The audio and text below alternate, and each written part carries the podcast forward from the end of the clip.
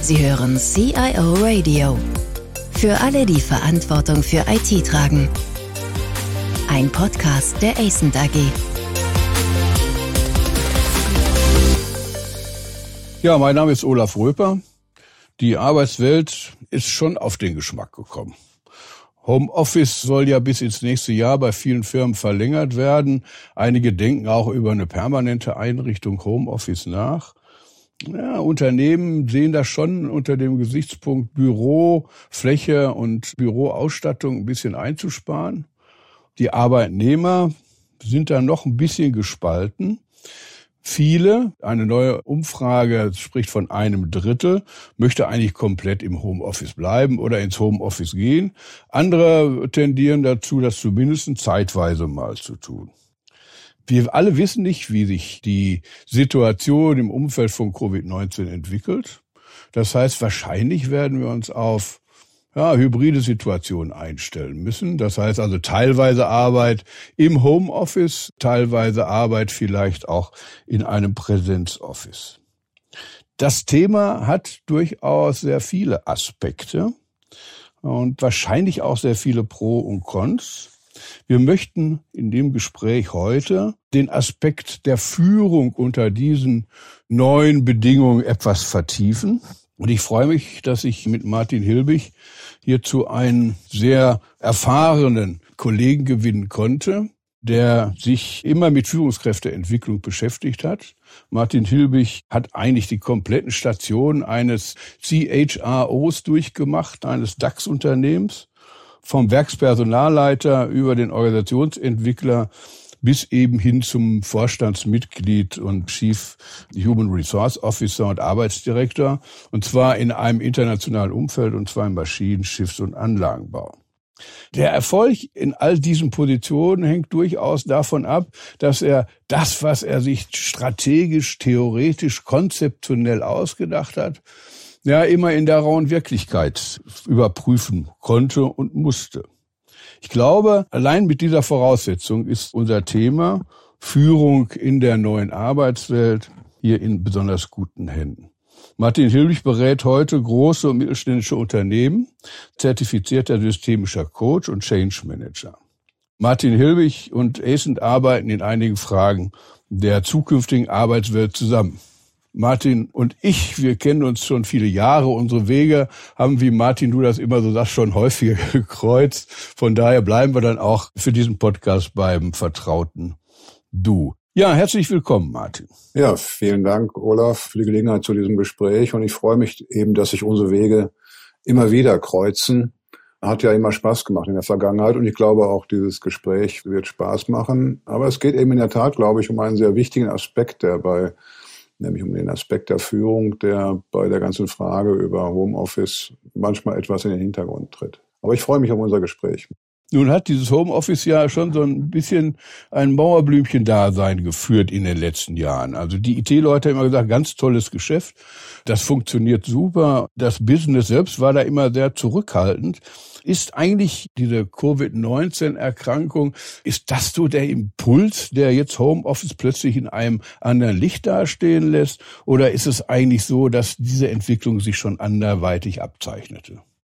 Du hast schon recht. Also wenn man ein bisschen durch die Gazetten geht, dann hat man den Eindruck, dass Covid-19 eigentlich wie gerufen kommt. Also weil es äh, für die Digitalisierung natürlich schon das ein oder andere beschleunigt hat. Wie gerufen kommt, ist natürlich extrem zynisch formuliert, wenn man an die gesellschaftlichen und wirtschaftlichen Verwerfungen um uns herum denkt. Aber es ist sicherlich so, dass die Beschäftigung mit der Pandemie, nicht nur in Bezug auf Homeoffice, auch wenn es um Lieferketten geht und anderes, natürlich das Thema Digitalisierung kräftig aufgeladen hat.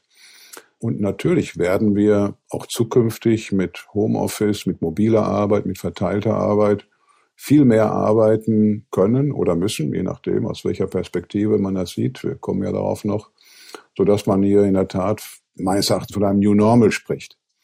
Mhm. Aber du hast es eigentlich mit deiner Frage schon angedeutet, Olaf.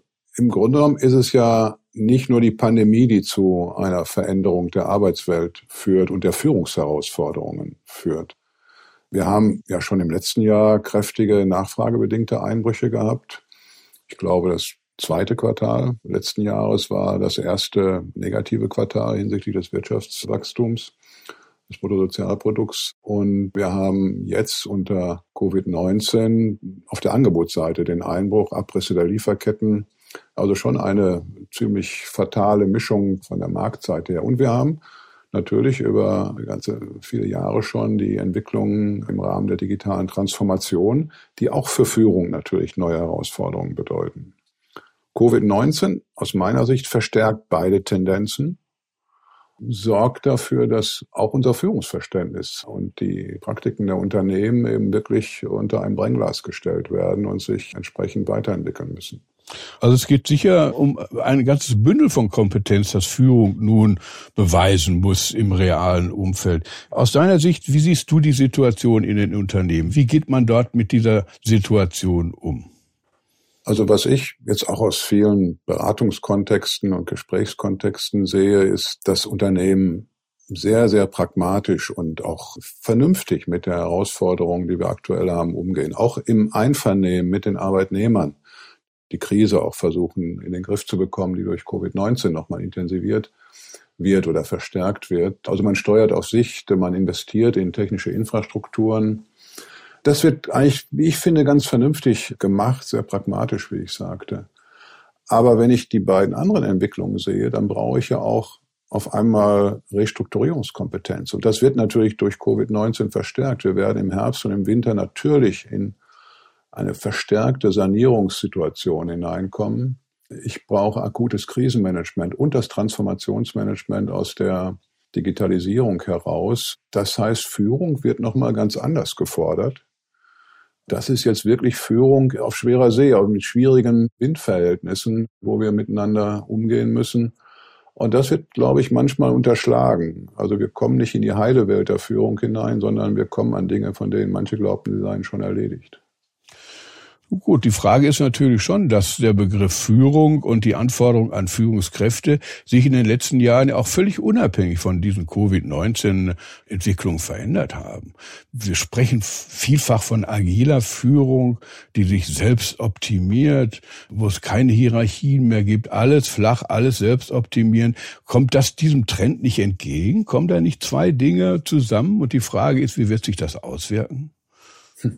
Als du mich vor ein paar Tagen angesprochen hattest, auch unseren Podcast hier, da habe ich kurz danach im Human Resources Manager was Interessantes gelesen.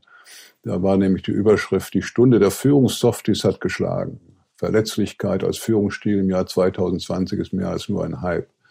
Also das geht in diese Richtung, wir brauchen ein neues Führungsmodell, das ist eben mit viel zurückhaltenderer Führung ausgestattet. Führungskraft hält sich eher zurück, ist im Hintergrund der Coach und wir agieren eben in agilen Teams. Eigentlich brauchen wir dann überhaupt noch Führung außerhalb der Coaching-Situation. Wenn ich aber dagegen die Anforderungen sehe, die zum Beispiel aus Restrukturierung, aus Sanierung, aus digitaler Transformation herrühren, dann glaube ich, haben wir da, ja, haben wir da schon einen Konflikt meines Erachtens. Also meine zentrale These jetzt auch für alle Gespräche, die ich mit Unternehmen führe, ist, wir brauchen nicht weniger Führung, die sich also weniger Führung im Sinne von sich sehr zurücknehmender Führung, sondern wir brauchen mehr Führung. Wir brauchen nur weniger Führung, wenn es um dieses alte Konzept geht von Anweisung und Befolgen dieser Anweisung. Aber ehrlich gesagt, das ist doch ein Popanz, den es so gar nicht mehr gibt. Da sind wir doch schon weiter. Was ich eher beobachte, Olaf, sind wirklich dass wir so eine Rollenunklarheit haben über Führung und dass wir entsprechend auch viel mehr eher schwache Führungskräfte haben, die sich ihrer Rolle gar nicht im Klaren sind. Und das wird dann ein Problem für die Unternehmen, wenn die Zeiten eben härter werden. In schwierigen Zeiten brauche ich eine Führungskraft, die Wege weist, die stark kommuniziert, die vorbildlich arbeitet und eng am Mitarbeiter arbeitet. Also wenn ich mich an unsere auch an unsere gemeinsamen Begegnungen erinnere. Wir sind uns ja auch in schwierigen Zeiten immer wieder mal begegnet in der Unternehmenspraxis. Also ich habe das immer wieder erlebt, dass gute Botschaften gerne von Führungskräften verkauft werden, schlechte von der Personalabteilung. Und die Führungskraft selbst hat dann mit Personalabbaumaßnahmen, mit schwierigen Performancebeurteilungen, mit Disziplinarmaßnahmen etc. gar nichts mehr zu tun. Da wird gerne Verantwortung abgegeben. Und diese kann auch mehr Beispiele daraus berichten, aber diese Haltung, dass Führung eher etwas sich zurücknehmendes ist für Schönwetterperioden, da habe ich Sorge, dass sich diese Haltung im Moment eher ausbreitet. Also Wohlfühlsituation auch für die Führungskraft. Das Problem ist eigentlich nicht ein Widerspruch zwischen agil und nicht agil, sondern das Problem sind die schwachen Führungskräfte dann eigentlich, wenn ich das richtig verstehe. Und wenn man jetzt mal auf die Covid-19-Situation zurückgeht und auf Homeoffice zurückgeht, du hast mal so ein schönes Zitat benutzt, in Krisenzeiten gehört der Kapitän auf die Brücke. Was heißt das konkret? Ja, ich habe also im Grunde das, was ich vorhin sagte. In Krisenzeiten darf die Führungskraft nicht im Hintergrund agieren. In Krisenzeiten muss die Führungskraft sichtbar, wahrnehmbar und auch wegweisend agieren. Im anderen Zusammenhang habe ich mal den Satz auch übernommen von jemandem, der es vor vielen Jahren mal vorgetragen hatte, you are always on stage als Führungskraft. Alles, was du sagst, aber auch alles, was du nicht sagst, wird von Mitarbeitern interpretiert. Und wenn du nichts sagst, ist diese Interpretation eben Spekulation. Und in Kreisen der Krise, der Umstrukturierung, der Sanierung, der Transformation sind natürlich Mitarbeiter viel mehr in unsicheren Situationen als im normalen, gut laufenden Geschäft. In dieser Zeit, ja, gehört der Kapitän auf der Brücke. Interessanterweise, also habe ich im Manager-Magazin gelesen im Frühjahr, Oliver Zipse von BMW hat das auch gesagt. Er hat ja offensichtlich alle seine Führungskräfte, die engeren Führungskräfte aufgefordert, also nicht zu Hause zu arbeiten, sondern ins Büro zu kommen. Aber Achtung, ich hoffe, das gilt nur für die Führungskräfte und nicht für die Stäbe und Sekretariate.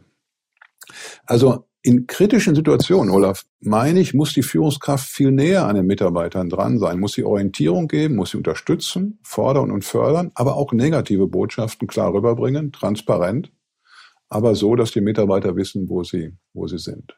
Nun stellen wir ja gerade fest im Homeoffice, dass ein wesentliches Kulturgut, nämlich das Sprechen und Zuhören, der persönliche Kontakt, die Kommunikation face to face, dann ja ein bisschen leidet. Wie soll sich Führung dann auf diese Probleme einstellen können? Und es gibt sicher, und das wäre der erste Teil meiner Frage, einige Probleme, die absehbar sind, wenn wir über eine weitergehende Tätigkeit im Homeoffice sprechen und die voraussehen. Absolut, absolut. Also wie gesagt, zunächst mal, das hatten wir eingangs gesagt, ist ja gut, dass Unternehmen die Möglichkeit zum Homeoffice eröffnen und unterstützen. Das ist ja für das moderne Arbeitsleben nicht nur unter Covid-19-Zeiten sinnvoll. Aber wir müssen uns immer im Klaren sein, wenn die Mitarbeiter im Homeoffice sind oder wenn ich hybride Belegschaften habe, also Mitarbeiter, die in der Firma sein, Klammer auf müssen, Klammer zu, und zu Hause sind, dann erfordert das ein anderes Nachdenken über Führung. Ich laufe Gefahr, dass die Know-how-Vermittlung, dass die leidet, die Wissensvermittlung, dass ich Kommunikationslücken in dem von mir gerade beschriebenen Sinne habe, dass ich eben wichtiges Orientierungswissen über das, was in der Firma vor sich geht, nicht vermitteln kann. Und natürlich muss ich auch mit der Situation umgehen, dass mir Mitarbeiter wegdriften. Jeder Jack ist anders. Also Mitarbeiter reagieren unterschiedlich und fragen auch unterschiedlich nach, welche Nähe sie zur Führung und zum Team brauchen. Als Führungskraft muss ich also mehr Zeit in Führung investieren, in die Kommunikation mit Mitarbeitern als vorher und Vertrauen aufzubauen. Vertrauen ist der Kit von Führung, ist natürlich in diesen Zeiten von Homeoffice auf Dauer auch schwieriger. Wie sollen neue Mitarbeiter Vertrauen gewinnen zu einem Menschen, den sie nur vom Bildschirm oder fast nur vom Bildschirm her kennen? Ja, wir, unsere beide Erfahrung ist sicher, dass Vertrauen auch in Gesprächen aufgebaut wird, die sich nicht unbedingt nur um das Geschäft drehen. Ja, also die berühmte Kaffeeecke ja. oder auch der Plausch beim Mittagessen tragen doch viel dazu bei, dass Vertrauen aufgebaut wird. Absolut. Und ich glaube eben, dass sich Vertrauen eben nicht nur in den formalen Settings von organisierten Meetings darstellt, so wie du das sagst, man muss nicht die Kaffeeecke allein bemühen, aber das, allein das Gespräch nach einem Meeting, was ich mit einem Mitarbeiter führen kann, um mir ein direktes Feedback geben zu können, ist natürlich viel schwieriger, wenn ich dazu erst eine neue Konferenz organisieren muss. Gibt so ein paar interessante Ergebnisse auch aus der Forschung heraus. Also die Amerikaner sprechen davon, Face-to-Face-Teams sind mehr teamy. Also ich kann, wenn ich direkt mit jemandem zusammenarbeite, viel besser persönliche Nähe und damit auch Vertrauen aufbauen. Also ohne persönliche Nähe ist es schon schwierig, Vertrauen in jemanden zu bekommen. Konflikte in virtuellen Teams zum Beispiel werden in diesen virtuellen Settings eher heftiger, da ich viel mehr Energie in das Argument, in das sachliche Argument legen muss. Dinge wie Körpersprache, begütigende Körpersprache, wie ein eben das spontane Gespräch vor oder nach einer Sitzung unterbleiben. Face-to-Face-Teams tendieren, so sagt die Forschung und auch meine Erfahrung, eher zu einem Kompromiss. Generell, Olaf, ist es natürlich gut, dass wir eher sachorientiert, aufs Ergebnis bezogen arbeiten. Aber für den Kit in Teams und für den Kit zwischen Führung und Mitarbeitern ist es schon wichtig, dass ich auch andere Ebenen einbinden kann. Spannend ist es, wie gehe ich mit hybriden Sitzungen um? Also einige Mitarbeiter sitzen am Konferenztisch und zwei, drei sind zugeschaltet. Das kennen wir ja auch aus internationalen Settings. Eine schwierige Situation, weil die Leute am Besprechungstisch, die tauschen sich gerne nochmal ja, nebenher aus. Und da läuft ganz viel an zusätzlicher Kommunikation, die ich über die Online-Verbindung nicht hinkriege. Da muss eine Führungskraft mit umgehen können. Ich brauche also ein viel bewussteres, planvolleres Umgehen mit virtuellen Veranstaltungen. Gibt es ein paar praktische Tipps dazu? Ja, ich denke schon. Also generell bin ich ja als konservativerer Mensch, als viele andere eher der Meinung, also es ist schon wichtig, wenn eine Führungskraft sich dessen bewusst ist. Aber es gibt auch ein paar technische oder organisatorische Hinweise. Ich fand zum Beispiel ganz schön den Hinweis, wir haben ja vor jedem virtuellen Meeting diese Aufschaltzeit oder Einladungszeit, die ich organisiere, wo die einzelnen Teilnehmer eben dann dazukommen und da heißt es eben vorher, seien sie fünf Minuten vorher da. Warum das nicht ganz bewusst länger definieren, diese Zeit, sodass Mitarbeiter und auch die Mitarbeiter darauf hinweisen. Ist eine gute Gelegenheit auch für einen informellen Austausch. Wichtig ist, dass ich eine Agenda vorweg habe, also wirklich eine gut strukturierte Agenda habe, die alle Teilnehmer in die Pflicht nimmt, zu Wort zu kommen.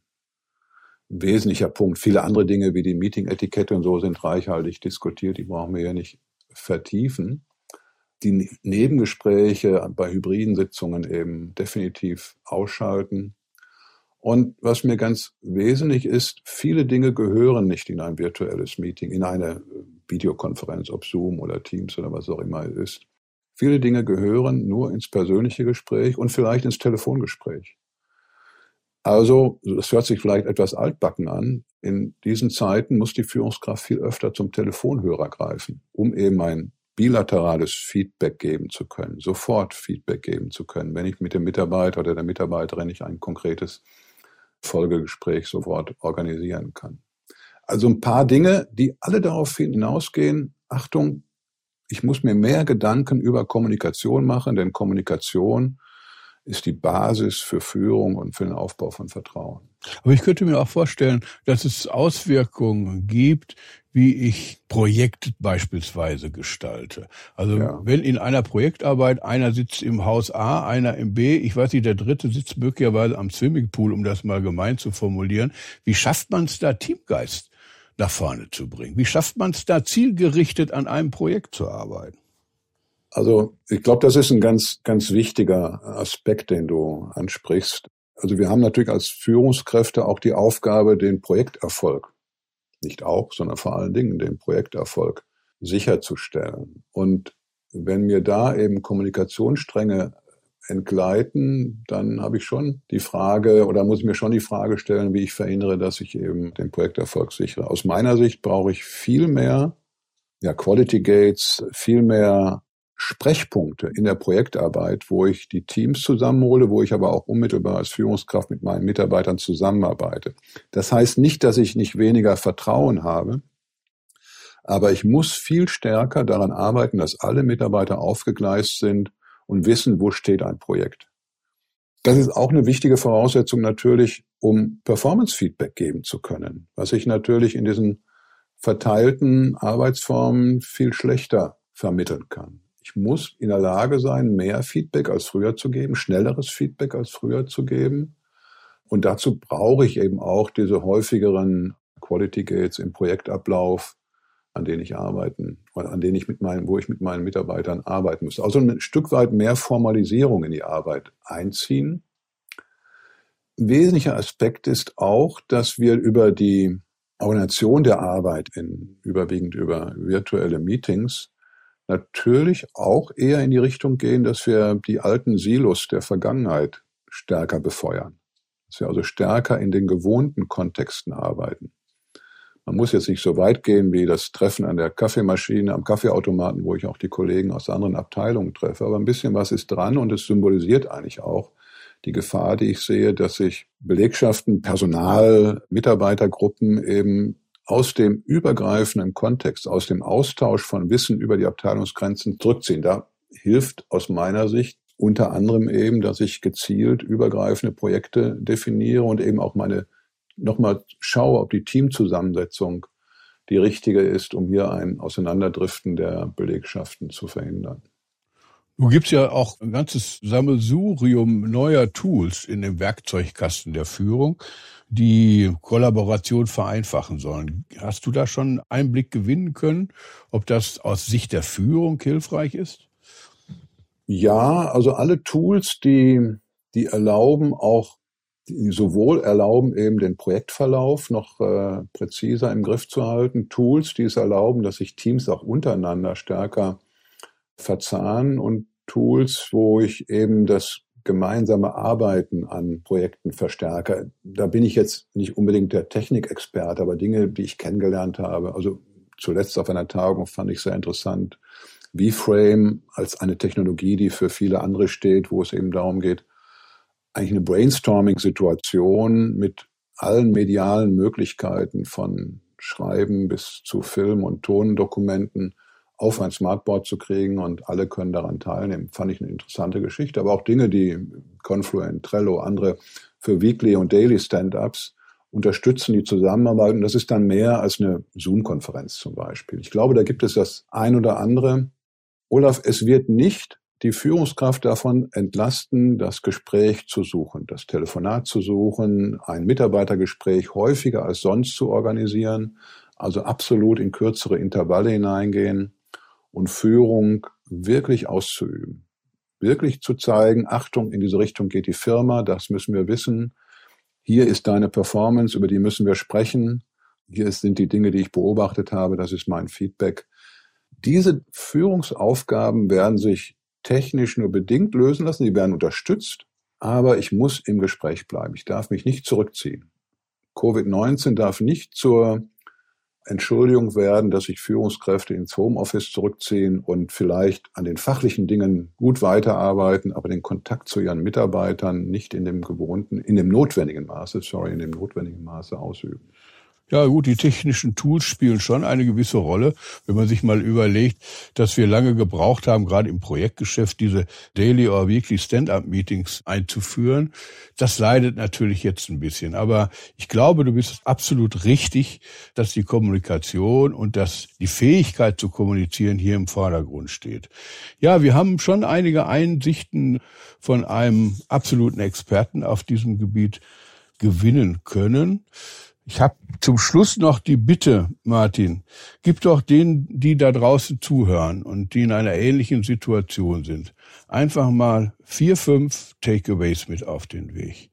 Wenn die morgen wieder ins Büro gehen oder gerade im Büro sitzen, worauf sollten sie achten, um mit dieser veränderten Führungssituation optimal umzugehen? Okay.